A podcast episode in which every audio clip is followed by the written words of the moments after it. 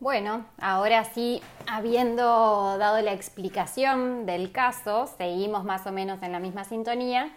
Y en esto de que el ordenamiento jurídico existe, que hay un legislador que crea la norma y demás, ustedes se van a encontrar por ahí en los textos más tradicionales de derecho, si es que alguna vez leen alguno, eh, que cuando hablamos del origen, ¿sí? de dónde provienen nuestro ordenamiento jurídico, van a encontrar que tenemos fuentes de dos tipos o clasificadas de dos tipos. Hay fuentes clasificadas como materiales y hay otras que son fuentes formales. ¿sí? Nosotros a lo largo de la cursada nos vamos a centrar mucho en la fuente material ley. ¿sí?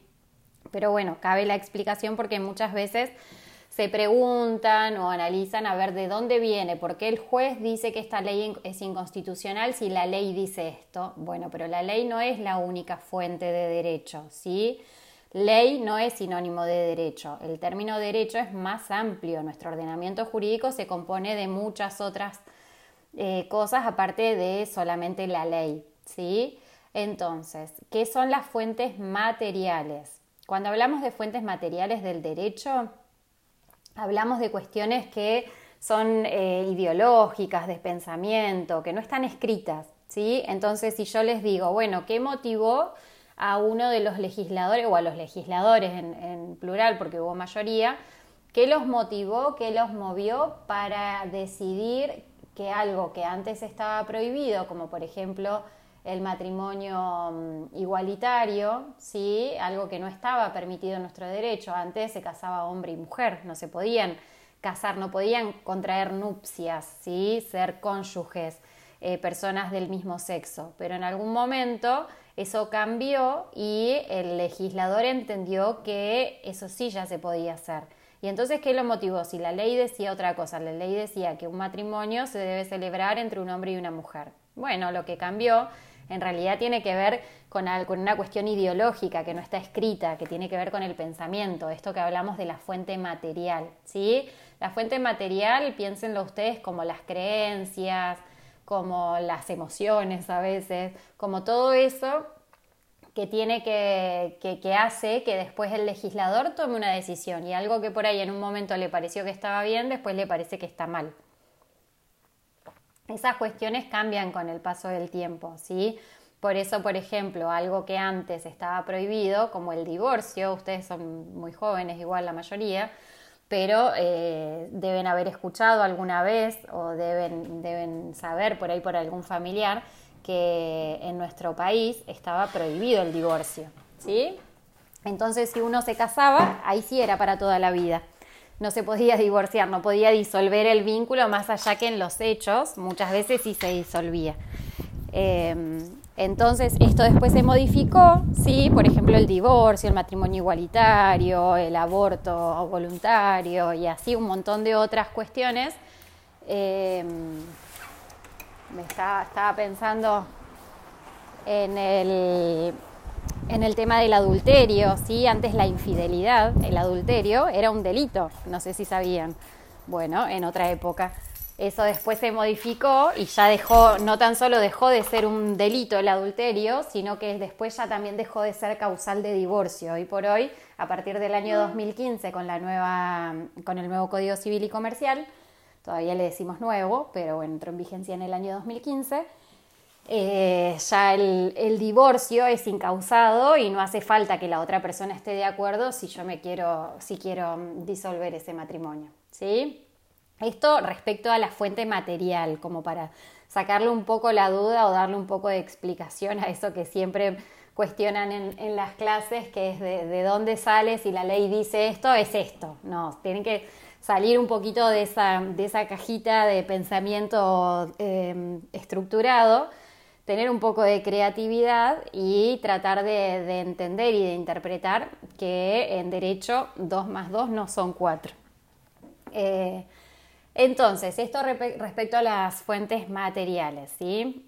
Mientras tanto fui afuera, volví, por ahí sí se me escuchó medio agitada. Eh, tiene que ver entonces la fuente material, disculpen, con las causas sociales que afectan a la creación de la norma. Y estas causas sociales pueden estar, eh, pueden estar afectadas por un montón de situaciones, pueden estar afectadas por los medios de comunicación, por la ideología, por la emoción, por, por un montón de circunstancias sociales ¿sí? que hagan que después una norma se sancione como se sanciona. Em, entonces, por un lado, las fuentes materiales. ¿sí? De fuentes materiales no vamos a decir más durante la cursada. Recuerden esto, eh, por ahí como para darle explicación a alguna situación que surja, pero no vamos a ahondar mucho más en, lo que es la fuente material. Sí me interesan que sepan, que sepan eh, cuál es el origen. Las fuentes tiene que ver con eso, con el origen de nuestro ordenamiento jurídico. Nuestro ordenamiento jurídico no es solo la ley, no es la ley y la ley y listo. No, no se termina ahí.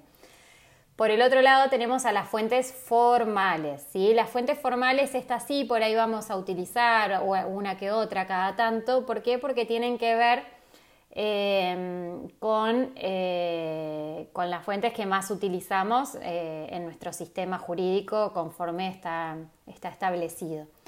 ¿Cuál es la estrella? ¿Cuál es la reina de las fuentes formales? Bueno, la reina, la estrella de las fuentes formales es la ley. ¿sí? Las fuentes formales son cuatro tenemos la ley, la costumbre, la doctrina y la jurisprudencia.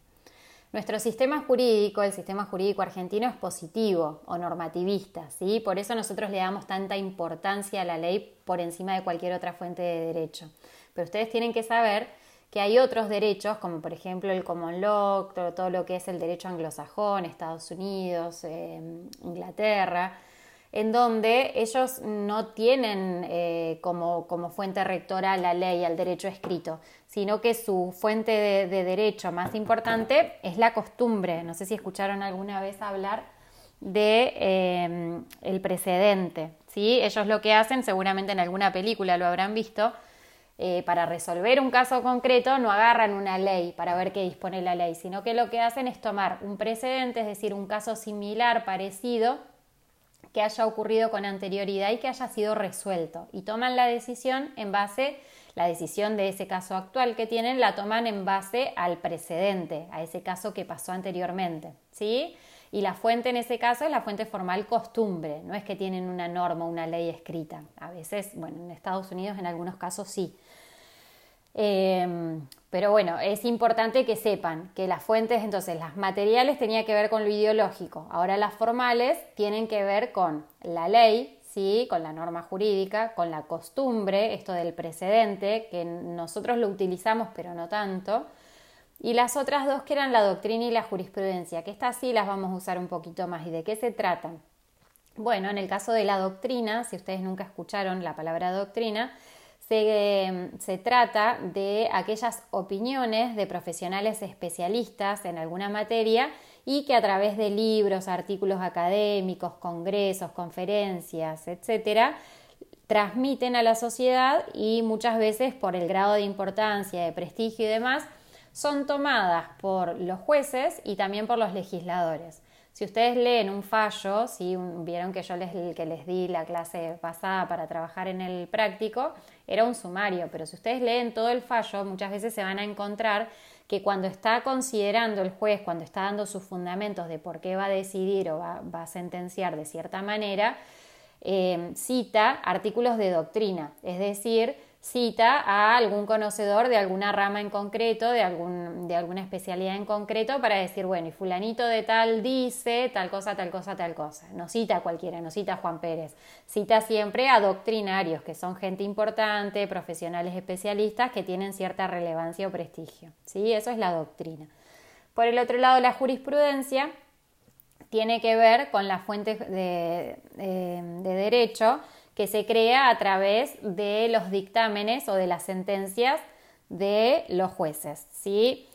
Eh, a partir de sus decisiones o sus fallos que son concordantes o similares, eh, lo que se hace es sentar esto del precedente, un poco tiene que ver con el tema de la costumbre, esto que hablábamos hace un ratito, ¿sí? En nuestro caso, los jueces a dictar sentencia arman o se arma el conjunto de sentencias o por ahí decisiones de la Corte Suprema de Justicia de la Nación, de los tribunales como de más jerarquía en nuestro sistema, lo que hace es eh, convertirse en fuente de derecho. Entonces, si yo sé que la Corte Suprema dijo que tal ley es inconstitucional, cuando la presente, cuando presente mi caso ante el juez de Comodoro Rivadavia, posiblemente yo le diga, bueno, ojo, para yo venir a hacer este reclamo, le digo a usted, señor juez, que la Corte Suprema de Justicia de la Nación en el fallo fulanito contra menganito decidió tal cosa. Y eso es una decisión de la Corte Suprema de Justicia de la Nación que tiene que ver con eh, la jurisprudencia. Si esta decisión de la Corte Suprema es jurisprudencia.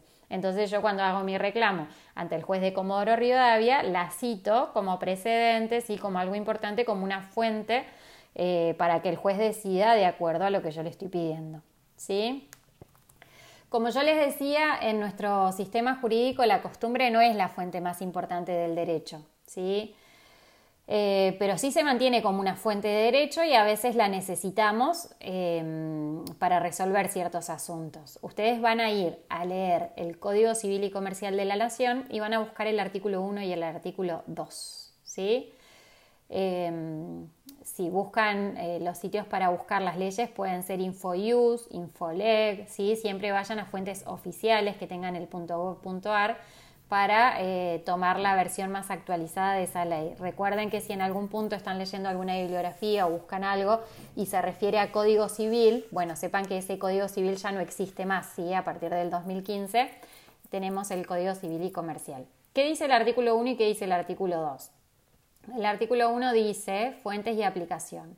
Los casos que este código rige deben ser resueltos según las leyes que resulten aplicables conforme con la Constitución Nacional y los tratados de derechos humanos en los que la República sea parte. ¿sí? Eso mismo que explicábamos al principio de la, de la pirámide del bloque de constitucionalidad. ¿sí?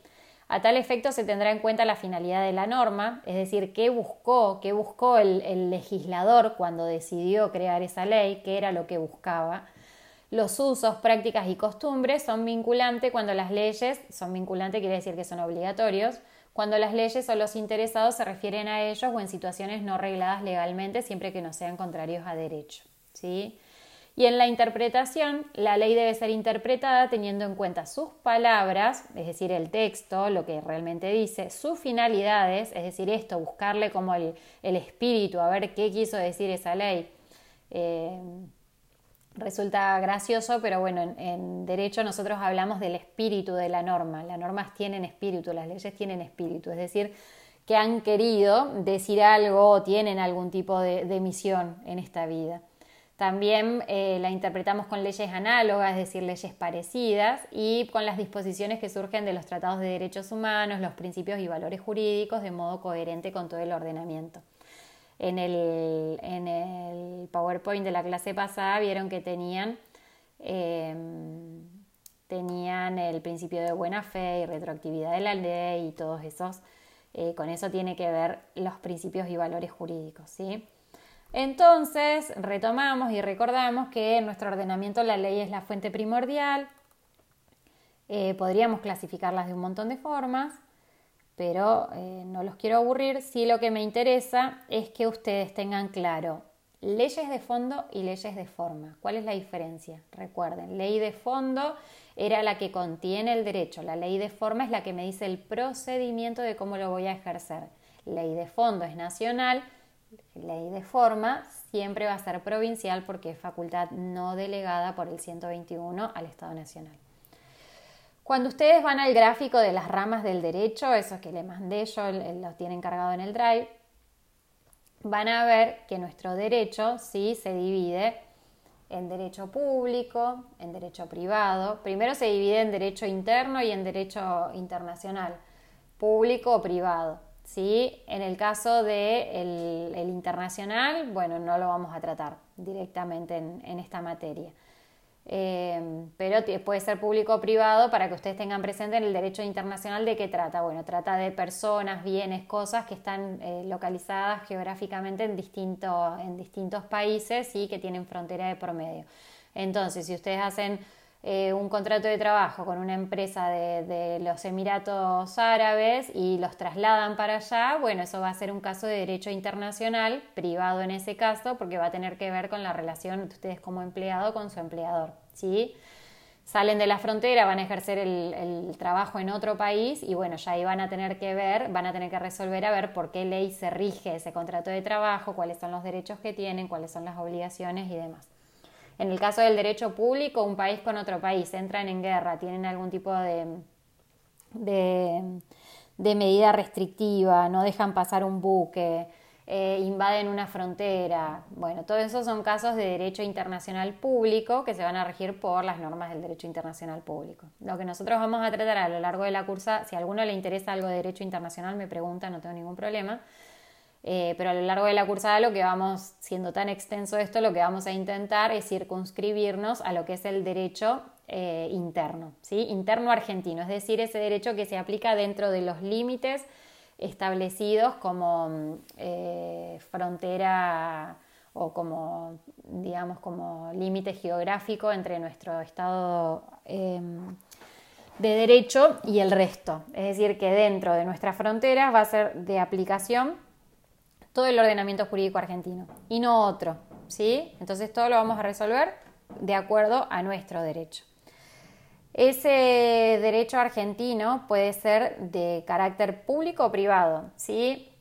Ahí pueden ver muchas clasificaciones, yo acá les traigo una, un cuadro, pero pueden ver que por ahí si buscan otro cuadro hay algunas que, están como en duda, ¿sí? o que por ahí tienen mirada distinta.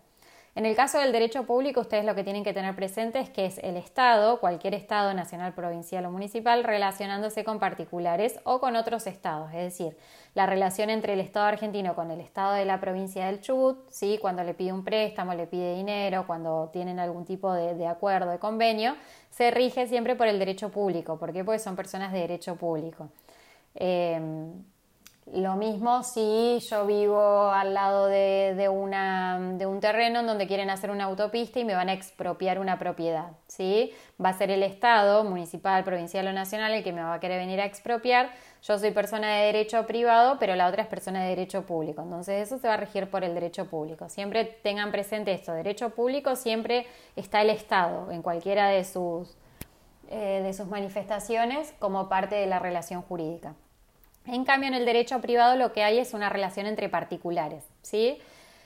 Em, podría complicarles la vida un poco y, darles dos o tres comentarios, pero vamos a intentar no complicárselas. Entonces, ustedes tengan presente que cuando hablamos de derecho privado hablamos de la relación entre dos particulares, ¿sí? Por ejemplo, ustedes se ponen de acuerdo con una persona que alquila un inmueble y uno es el locador, el otro el locatario, es decir, que hacen un contrato de alquiler y bueno, uno le paga un precio, el otro entrega una cosa. Salen a la calle, les gusta un auto, quieren comprarse el auto y bueno, uno le vende, el otro le compra, contrato de compra-venta. ¿sí? Son todos, eh, digamos, eh, aspectos, situaciones, actos jurídicos que están regidos por el derecho interno privado. ¿sí? Yo les decía que por ahí hay un poquito de discusión con algunos, bueno, básicamente el que está ahí siempre en el medio y que depende, depende de la biblioteca que uno utilice es el del derecho laboral, ¿sí?